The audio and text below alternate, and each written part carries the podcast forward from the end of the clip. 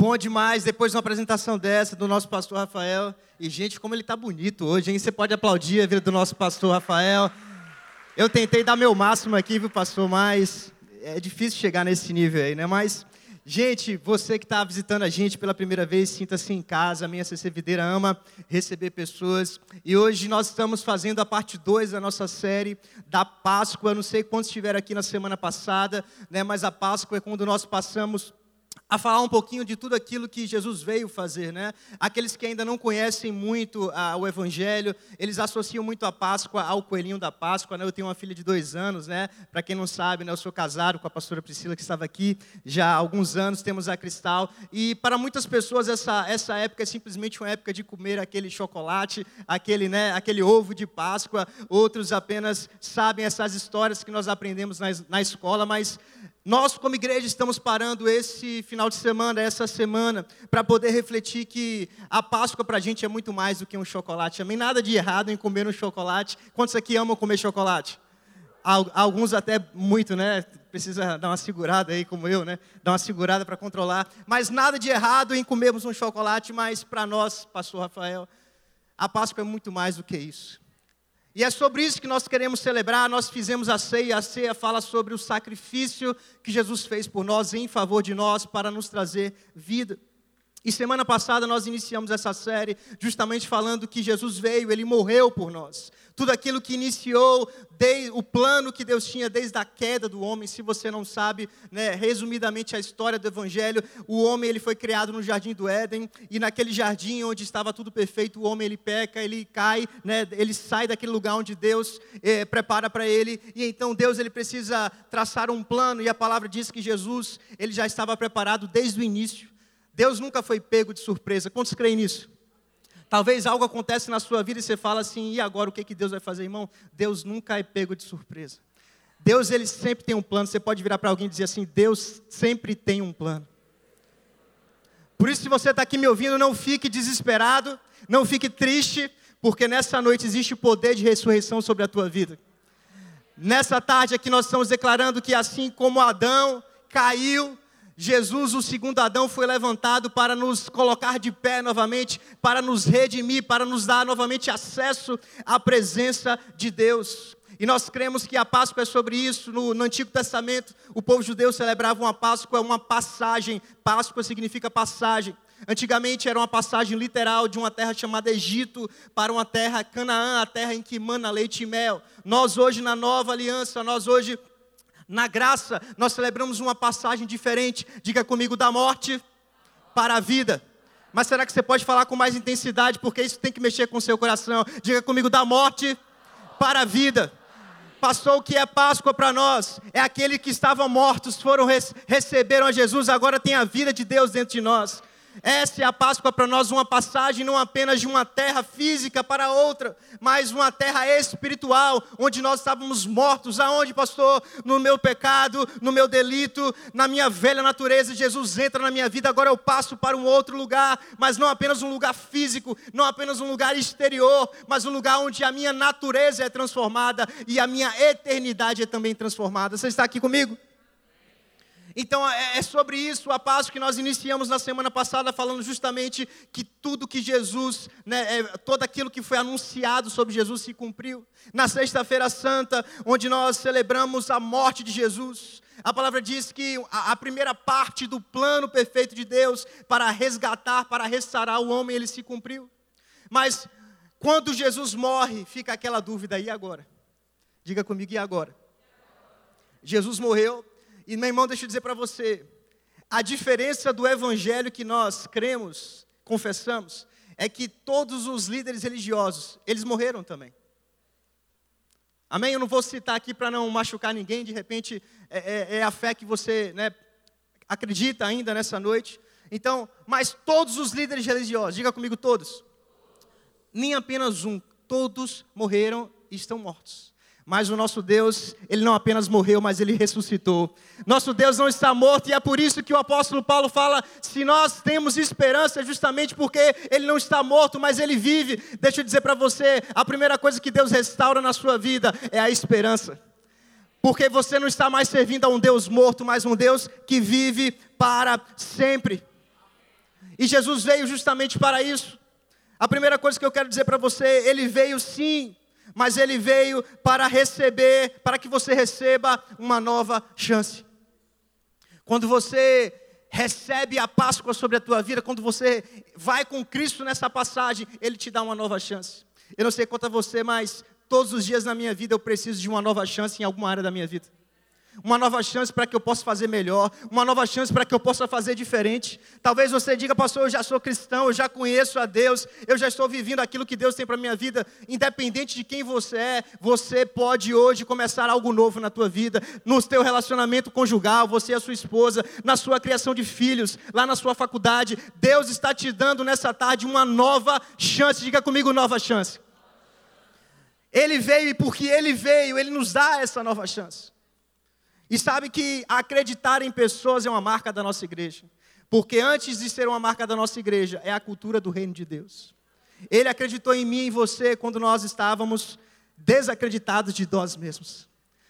E uma figura que me marca muito é Maria Madalena, não sei quantos conhecem a história da Bíblia, mas nessa manhã eu estava ouvindo o pastor João Vitor pregar lá na Sul e ele trouxe isso, marcou muito meu coração. Ela aparece naquela tumba, aquela tumba vazia. Todos os discípulos também tinham ido lá, mas eles foram e, saíram, mas Maria ficou. E Maria começou a chorar. E eu fiquei assim, por que, que Maria ficou? Porque ela tinha consciência, mais do que todos, que ela precisava de uma nova chance. Eu não sei se você pegou.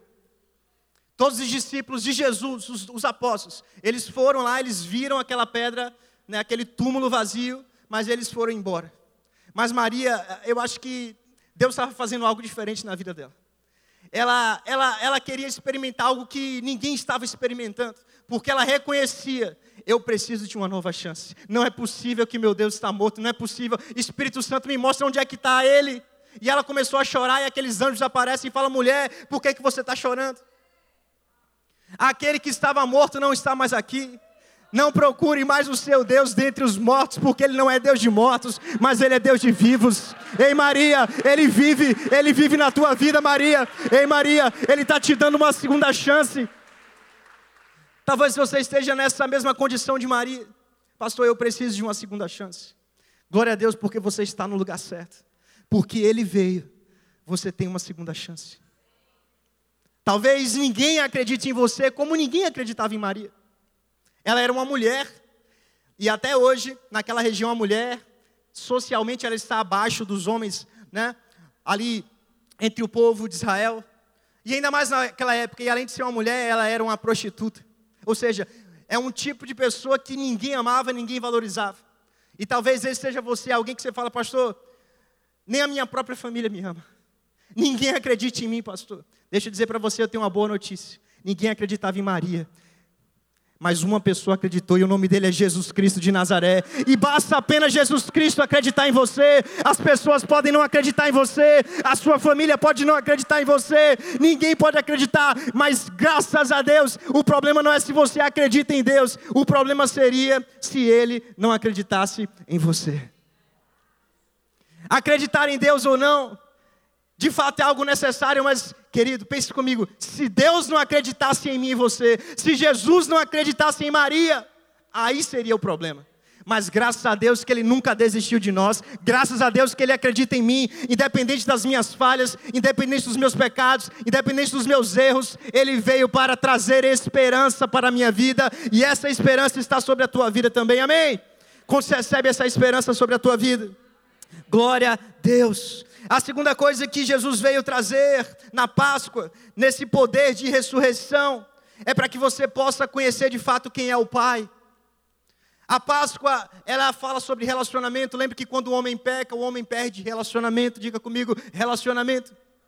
E a coisa mais importante que nós precisamos ter com Deus é um relacionamento. A cruz fala sobre relacionamento. Jesus foi para a cruz para quê? A primeira parte, a parte vertical, o relacionamento entre o homem e Deus, é um pedaço da cruz. E a outra parte, a parte horizontal, é a parte onde nós nos relacionamos uns com os outros. Por isso que os dois mandamentos é ame a Deus e ame ao próximo. É a figura da cruz. Quando Jesus nos restaura, Ele está restaurando o nosso relacionamento vertical com o Pai e também com o nosso próximo. Você está aqui? E a segunda coisa então é que ele nos mostra quem é o Pai. Na cruz nós vemos de fato o amor de Deus. A palavra diz lá em João 3,16: porque Deus amou tanto. Às vezes a gente diz que ama, mas na hora de provar o nosso amor, a gente nem sempre faz o que Jesus fez, o que Deus fez. Eu não sei quanto a você, mas eu não quero viver de uma vida onde a gente diz que ama. Eu quero realmente viver e experimentar o verdadeiro amor. Pastor, como é o verdadeiro amor? Aquele que dá, aquele que entrega, aquele que se sacrifica. Ei, meu irmão, Jesus fez isso. A palavra diz que porque Deus tanto amou o mundo, ele entregou o seu único filho, para que todo aquele que crê nele não pereça, mas tenha o que, gente? A vida eterna. Aquilo que nós estamos celebrando é muito mais do que algo terreno, irmão. É uma vida eterna, é uma eternidade que está sendo transformada pela vida de Deus. Aleluia! Em João capítulo 14, verso 8 e 9, justamente fala sobre isso. Quando Jesus estava conversando com Filipe e eles pediam: Mostra-nos o Pai. E Jesus falava: Aqui está se você está vendo a mim, você está vendo ao Pai. E quando eu vejo Jesus pendurado naquela cruz, eu posso realmente contestar. Deus apenas não apenas liberou uma palavra, ah, como eu amo a humanidade. Não, Deus cumpriu essa palavra colocando o seu único filho naquela cruz, por amor a mim e por amor a você. A cruz é o cumprimento do amor de Deus, não apenas como uma boa palavra, uma palavra do céu dizendo, ó, oh, como eu amo a terra, como eu amo a humanidade. Não, ele colocou a prova, ele colocou o seu, colocou o seu único filho pendurado numa cruz, com espinhos na cabeça, totalmente dilacerado. Para quê? Para que eu e você não precisávamos passar por isso. Por isso que lá em Isaías 53 diz que ele levou sobre si as nossas nossas dores, Ele levou sobre si as nossas enfermidades, Ele levou sobre si as nossas doenças. Por quê? Porque o amor do Pai é esse amor. Eu sou o Pai e eu coloco a minha vida, se preciso, na frente de uma bala para proteger a minha filha. Foi isso que Deus fez por mim por você. Satanás queria tocar a sua vida, Satanás queria tocar a minha vida, mas Deus fez o seguinte: ei, não, não, eu vou colocar o meu filho na frente da sua casa. Ei, antes de Satanás tocar você, tem Jesus Cristo. Por isso que lá na primeira Páscoa, a palavra diz assim: sacrifica o cordeiro, pega o sangue do cordeiro e passa nos umbrais da porta, nos umbrais da porta de baixo e para o lado, figura da cruz, de baixo e para o lado. E a palavra diz assim: ó, onde o espírito da morte viu o sangue do cordeiro, o diabo não pode entrar na tua casa. Ei, meu irmão, Satanás não pode mais tocar na tua casa, levanta suas mãos, deixa eu profetizar. Satanás não pode tocar na tua família. Se você tem o sangue do cordeiro sobre a tua vida, o diabo não pode te tocar, ele não pode te tocar, porque o sangue te protege, o sangue de Jesus clama e a voz está clamando nessa noite: Abba Pai, Abba Pai, aleluia, glória.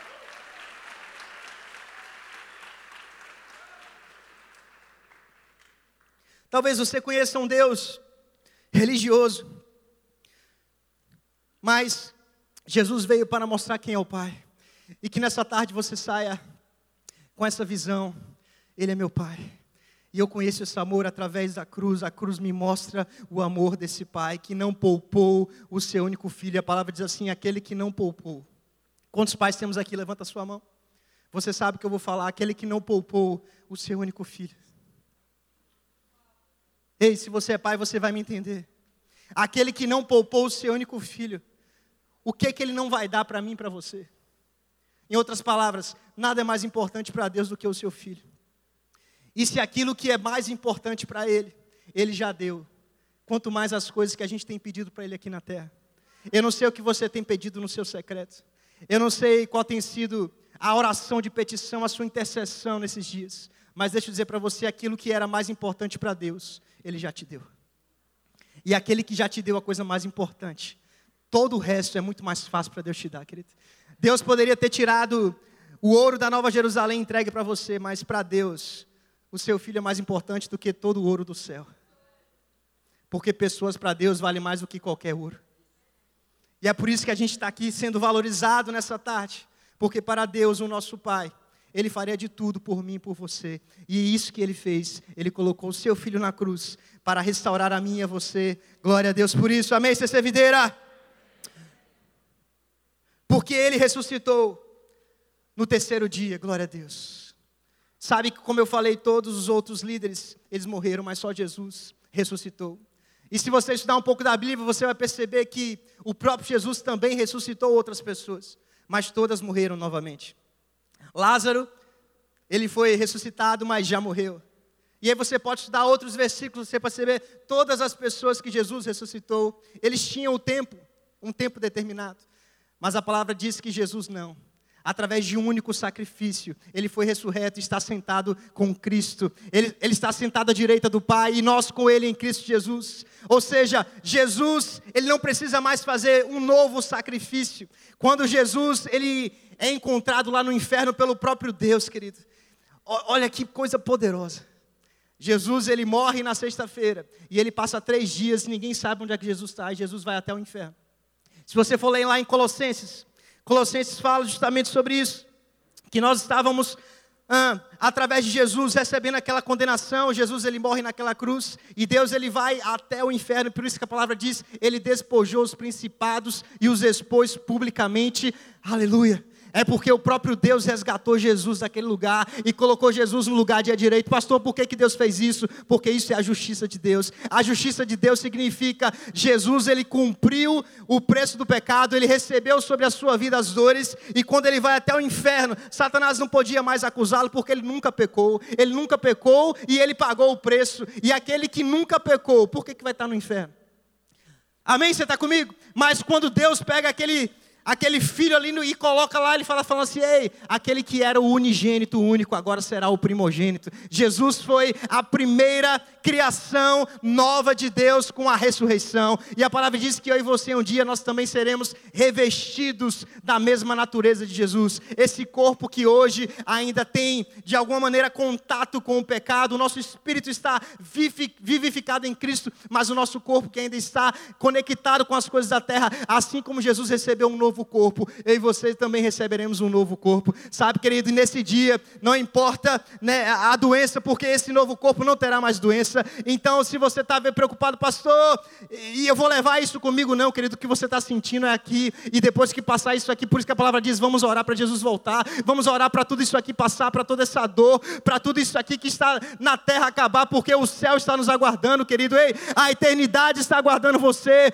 Jesus estava dilacerado numa cruz, mas ele sabia quando eu descer e subir, eu vou receber um corpo novo, e toda dor vai embora, e toda doença vai embora. Eu não sei o que você está sentindo nessa tarde, mas eu te dizer, o poder da ressurreição que habita em nós irá colocar tudo isso para fora, e nós vamos olhar e dizer assim: valeu a pena, valeu a pena, porque Deus está comigo, e não importa o que está acontecendo aqui na terra, mas eu estou olhando para a eternidade, eu estou olhando para o futuro, e o que Deus tem para a minha vida é glorioso demais. Aleluia. O que Deus tem para você é glorioso demais, meu irmão. Por isso que você não pode colocar os seus olhos aqui na terra, coloca os seus olhos no alto. É no alto de onde vem o teu socorro. Porque ele ressuscitou, nós passamos da morte para a vida. Glória a Deus. Glória a Deus. Sabe, eu não sei o que está morto na tua vida hoje. Eu não sei qual é a área da tua vida, como eu falei, que está precisando de, de que o poder da ressurreição opere, mas eu quero profetizar que coisas mortas que estão na tua vida vão reviver nessa tarde. Eu não sei o que é, não sei se são sonhos. Eu não sei se você deixou de sonhar. Eu não sei se você deixou de viver o teu chamado, o teu propósito. Eu não sei se você está querendo desistir do teu casamento. Mas deixa eu dizer para você, domingo da Páscoa é domingo de ressurreição. E tudo aquilo que está morto na tua vida, eu creio pelo poder do Espírito Santo. Deus vai ressuscitar. Deus vai ressuscitar os teus sonhos. Deus vai ressuscitar as visões que estavam adormecidas no teu coração. Deus vai ressuscitar o amor pelo seu cônjuge. Deus vai ressuscitar coisas na tua família, coisas que estavam paralisadas. Eu creio que onde estava morto, a ressurreição, ela vai reinar na tua casa. Quantos creem nisso? Glória a Deus! Nós passamos da morte para a vida. Romanos capítulo 6, verso 4. Vamos ler juntos, Romanos capítulo 6, verso 4, diz assim: Assim como na morte nos identificamos com Cristo, também nos identificamos com Ele em Sua ressurreição. Portanto, fomos sepultados com Ele na morte por meio do batismo, a fim de que, assim como Cristo foi ressuscitado dos mortos mediante a glória do Pai, também nós vivemos uma nova vida. Glória a Deus. Quantos estão prontos para viver essa nova vida? Sabe, igreja, eu não sei quanto a você, mas o que eu, a expectativa que eu vejo Deus do alto é muito mais do que um conhecimento que Jesus ressuscitou. Porque Jesus fez isso para que o mundo possa olhar para mim, para você e ver Cristo ressurreto em nós. Se a nossa vida não espelha tudo aquilo que Jesus fez por nós, em outras palavras, se a gente não recebe esse poder da ressurreição para que o mundo veja a glória do Pai em nós, não adiantou Jesus ter vindo. Porque, irmão, Jesus não está mais aqui fisicamente, mas Ele opera através da sua igreja, através do seu corpo. Pastor, como é que o mundo sabe que nós recebemos o poder da ressurreição quando nós amamos, quando nós servimos, como a palavra diz, servir a quem? Ao seu próximo. Sabe, todas as vezes que você de fato recebe esse poder da ressurreição, você passa a andar aqui na terra como Jesus andava, fazendo o que Jesus fazia, falando o que Jesus falava, e essa é a expectativa do céu nessa Páscoa, muito mais do que a gente cantar lindas canções. A expectativa do céu é para que a igreja de Deus possa andar aqui na terra como Jesus andou, fazer tudo aquilo que Jesus fez, falar tudo aquilo que Jesus falou e amar as pessoas que Jesus tanto amou. Essa é a expectativa para a nossa servideira. Muito mais do que celebrar algo que aconteceu há dois mil anos atrás. O Espírito Santo está dizendo, e agora? E essa é a igreja de hoje, e o futuro de Fortaleza, e o futuro desses estados do Brasil. Existe uma expectativa do céu para que a ressurreição que nos alcançou alcance a vida de muitas pessoas. Esse servideira, glória a Deus pela tua vida. Eu passei aqui e vi o novo espaço que estamos construindo. Ei, tem muita gente para ser alcançada. Ei, tem muita gente que ainda está nessa situação morto espiritual. E que a Páscoa seja um combustível para mim para você. Sim, para nós agradecermos por tudo aquilo que Deus fez na nossa vida mas também para dizer, Pai, eu quero levar essa ressurreição para outras pessoas. Assim como Jesus alcançou Maria, alcançou aquelas mulheres, alcançou aqueles pecadores, alcançou quem a religião não alcançava. Eu não sei quanto a você, mas se for você, levanta a tua mão. Eu quero alcançar pessoas como Jesus alcançou. Eu quero alcançar aquelas pessoas que ninguém quer alcançar, aquelas pessoas que estão cansadas da religiosidade, aquelas pessoas que estão dizendo, eu não consigo alcançar esse Deus, eu não sou tão boa. Deus me envia, envia cada uma dessas pessoas que estão aqui, Pai, para levar o poder da da ressurreição aos lugares mortos de Fortaleza, Pai, aos lugares mortos do Brasil, Senhor. Envia um exército, Pai, agora, em nome de Jesus, que tudo aquilo que está morto no nosso país possa ser ressuscitado através da nossa vida, Pai. Que em cada abraço, que em cada palavra, que em todas as nossas ações, através do IVV, Pai, através de tantas coisas que fazemos em cada unidade prisional, que possa levar vida, a vida de Deus aos cantos que estão mortos nesse Brasil, em nome de Jesus, Pai. Essa é a minha oração nessa tarde de ser videira, porque Ele veio, vivemos, viveremos eternamente com Deus. Eu não sei quantos têm essa noção, mas a ressurreição nos dá a garantia dessa vida eterna. Enquanto Jesus ainda não havia morrido e ressuscitado, era apenas uma promessa, diga comigo promessa. E sabe que glória a Deus pelas promessas de Deus. Mas a ressurreição, ela trouxe a garantia, diga comigo garantia. O que, é que quer dizer isso, pastor? Você, hoje e eu, nós temos certeza. Porque não apenas ele morreu, mas ele ressuscitou. E se ele fez isso, ele, ele pode fazer isso por mim por você. Se Deus fez isso por Jesus, Deus tem o mesmo poder. Por isso que a palavra diz: o mesmo poder que estava em Jesus, quando ele foi ressuscitado, e esse poder habita dentro de você. Existe uma vida eterna nos aguardando, e essa vida eterna que nós carregamos, essa videira. Essa é a vida eterna que nós carregamos. É muito mais do que algo terreno. Por isso que o nosso pastor Costa Neto tem falado tanto. Precisamos ter uma mentalidade de quê? Diga comigo de vida eterna. A mentalidade de vida eterna. Existe uma passagem na Bíblia que diz que dez homens eles foram curados. Não sei quantos lembram dessa passagem. E apenas um desses dez volta para agradecer. Quantos já ouviram falar essa passagem? Se você não conhece, basicamente a história é essa. Dez pessoas são curadas, um volta para agradecer. Talvez é o retrato da igreja, né? As pessoas vêm para a igreja, recebiam a bênção, partiu. Mas só um voltou para agradecer. Presta atenção, segura essa aqui. Quando essa pessoa voltou para agradecer, Jesus olhou para ela assim: Você foi curado, né? Fui. Contou. Aí a pessoa foi dar o testemunho para Jesus: Fui. Eu fui lá na oração, o Senhor me curou. Sabe qual foi a maior bênção? Jesus disse assim: Olha, Agora, não apenas você está curado, mas os seus pecados foram perdoados. Você vai para o céu. Deixa eu contar uma para você. Das dez pessoas, só um voltou. Você pode entrar no céu sem um braço. Você pode entrar no céu sem uma perna. Você pode entrar no céu sem um olho. Você pode entrar no céu sem um câncer. Mas sem a salvação eterna você não entra. Aquela pessoa que voltou, ela voltou sim curada. Mas o maior presente estava reservado àquele que é grato. A gratidão tirou aquela pessoa que sim foi curada. Os outros também estavam curados, mas se não receber Jesus, não vai para o céu. Aquele que voltou mostrou gratidão. Pai, muito obrigado. Ele falou, porque você é grato. Agora eu vou te dar algo muito mais importante e necessário do que uma cura. Eu vou te dar a salvação dos teus pecados. Você vai para o céu, filho. Esse é servideiro, eu não sei quem é você nessa noite, mas deixa eu dizer. A gratidão ela precisa brotar no nosso coração. Deus ele quer liberar palavras no seu coração nesse, nesse domingo.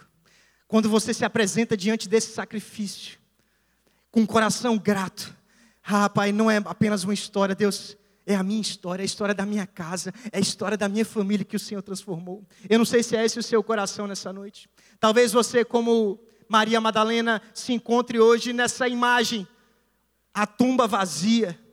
Irmão, nada poderia segurar Jesus naquela tumba. E Maria estava ali porque ela estava agradecida. Maria estava ali porque, mesmo em vida, Jesus acreditou nela. E sabe a primeira pessoa para quem Jesus apareceu vivo? Maria a gratidão daquele que sabe quem, quem seria eu sem Jesus na minha vida. Eu não sei se esse é o seu testemunho, mas esse é o meu. Eu não sei quem eu seria se Jesus não tivesse morrido e ressuscitado por mim. E Maria estava justamente ali diante daquela pedra, daquela tumba, dizendo assim: Jesus, eu não sei onde você está, mas eu sou grato. Quando todos abandonaram, eu estou aqui, eu vou estar aqui aos teus pés. Eu vou estar aqui diante de ti. Eu estou te procurando, te buscando. E Jesus aparece e diz: Maria, você é a primeira. Coube a você. Você vai ser a primeira pessoa a anunciar que eu vivo. Quando vocês estão aqui, seu servideira, você pode ficar de pé no seu lugar nessa noite. Eu quero orar pela tua vida. Feche seus olhos. Pedir para o louvor vir aqui para a gente adorar um pouco. Pai, em nome de Jesus. Aqui está, Senhor, corações gratos, Pai. Eu apresento o coração de cada um dos, dos seus filhos aqui nesse lugar, Pai. Nesse domingo de Páscoa, nesse domingo de ressurreição. Senhor, eu não sei o que está morto na vida dos seus filhos. Eu não sei o que precisa ser alcançado pelo poder da ressurreição, mas eu quero profetizar, Pai. Algo novo vai acontecer nessa tarde. Que todo coração grato, Senhor, nessa noite tenha acesso livre agora, Senhor Jesus, à tua presença, Pai. Por isso eu oro por gratidão, gratidão, Pai, gratidão. Comece a agradecer essa servideira, comece, levanta suas mãos, comece a agradecer. Foi por mim, foi por você. Comece a tomar posse disso, comece a enxergar tudo aquilo que Jesus fez pela tua vida. Ele vive sim, Ele vive sim, Ele está vivificando você nessa tarde. Comece a agradecer pela vida de Deus, por tudo aquilo que Deus fez na tua vida. Vamos lá, levanta a tua voz, levanta a tua voz e começa a declarar, começa a declarar. Oh Jesus, muito obrigado, Pai. A tua a vida está em nós, a tua vida está em nós. O véu tu rompeste